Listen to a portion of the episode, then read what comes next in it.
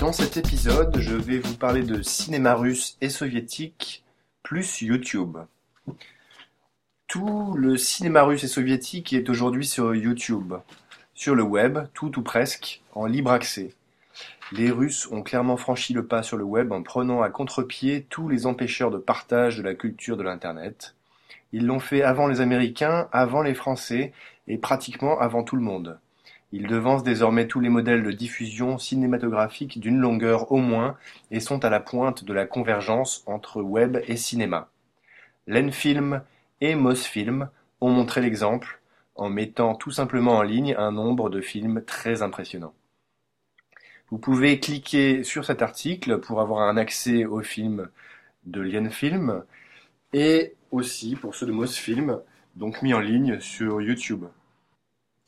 Donc c'est vraiment un changement très important au niveau du web et du cinéma russe euh, en ligne. Les Russes ont fait là une promotion moderne de leur cinéma. Ce changement arrive après de longues années où la Russie ne faisait que très peu la promotion de son patrimoine cinématographique à l'étranger. À part quelques rares films projetés sur nos écrans ayant bénéficié d'une aura internationale, seuls quelques russophiles avaient accès au trésor de la cinémathèque russe. Les quelques projections en France sont surtout concentrées sur les quelques festivals du film russe, le plus souvent régionaux. Désormais, tout le monde a un accès libre et illimité au cinéma russe et soviétique. Alors ne nous en privons pas. Depuis 2011, les deux grandes maisons du cinéma, Lenfilm et Mosfilm, ont mis en ligne plusieurs centaines de leurs meilleurs films, depuis les tout premiers chefs-d'œuvre de l'Union soviétique aux films les plus récents.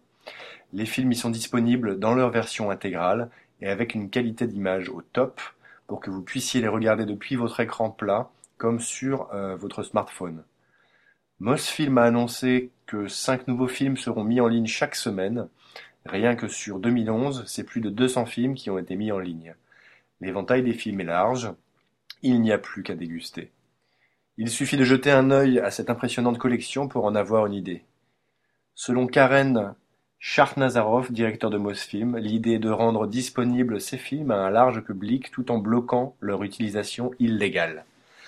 Quoi de plus efficace et innovant pour faire connaître la culture russe au monde entier? Quoi de mieux pour faire connaître l'excellence de la Russie dans ce domaine? Quoi de plus percutant pour valoriser un pays et son patrimoine que de mettre à disposition du plus grand nombre son héritage cinématographique? Le cinéma russe et soviétique parle lui-même.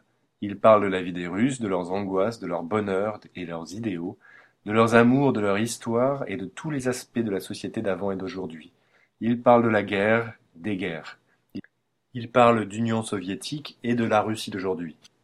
Vous y trouverez les géants du cinéma russe et soviétique, comme le grand, l'immense Eisenstein, avec La Grève, le Cuirassé Potemkin, Octobre, Alexandre Nievski, Ivan le Terrible, La Ligne Générale, ou encore Andrei Tarkovsky, avec l'enfance d'Ivan, Andrei Roubliov, Le Miroir, Nostalgia ou Le Sacrifice, ou encore Edgar Riazanov, Les aventures incroyables des Italiens en Russie et l'excellent Ironie du sort, ou encore Georgi Daniela avec Aphonia, Le marathon d'automne ou l'excellentissime Kinzaza, ou encore Leonid Gaïdaï avec Opération U la main de diamant, les douze chaises ou la prisonnière du Caucase, et la liste est longue bien sûr.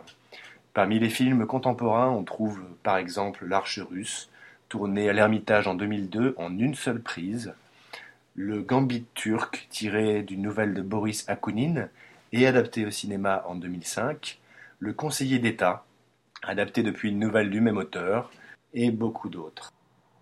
Voilà pour cet article sur le cinéma russe et soviétique en ligne sur YouTube. Vous pouvez maintenant aller regarder vos films préférés et les visionner euh, au rythme que vous voulez. Euh, dites-moi, ça me ferait vraiment plaisir. Est-ce que vous pourriez me, parler de votre film préféré russe? Euh, Il suffit pour cela de me laisser un commentaire juste au bas de l'article et d'en faire profiter tous les lecteurs de Russie.fr. A très bientôt sur le site